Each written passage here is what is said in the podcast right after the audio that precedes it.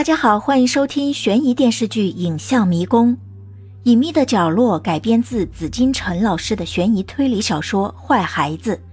原著中几个少年全员作恶，剧中对三个孩子的身份及其故事和结局做了不同程度的改编。再加上导演的拍摄手法和剪辑功底之后，所传达出来的这种隐晦的恶，甚至比显露的恶更加出彩。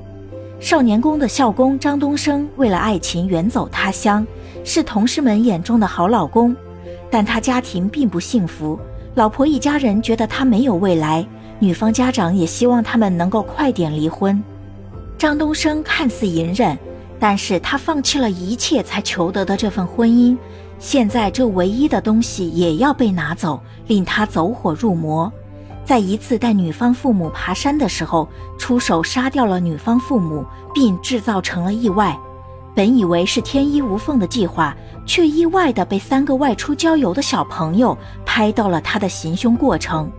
这三个小朋友就是学霸朱朝阳、老爹被捕入狱的颜良和福利院认识的妹妹普普。小朋友的思路也很奇特，看见坏人之后，决定写一封警告信。希望张东升不要再为非作歹，可小屁孩哪里斗得过杀人犯？他们三个人被张东升发现藏匿点，张东升主动上门，告诉他们愿意花钱买下证据。此时正好欣欣需要三十万治疗白血病，于是颜良开口就问张东升要三十万。张东升本以为三个小屁孩三万块就了事，没想到张口就是三十万。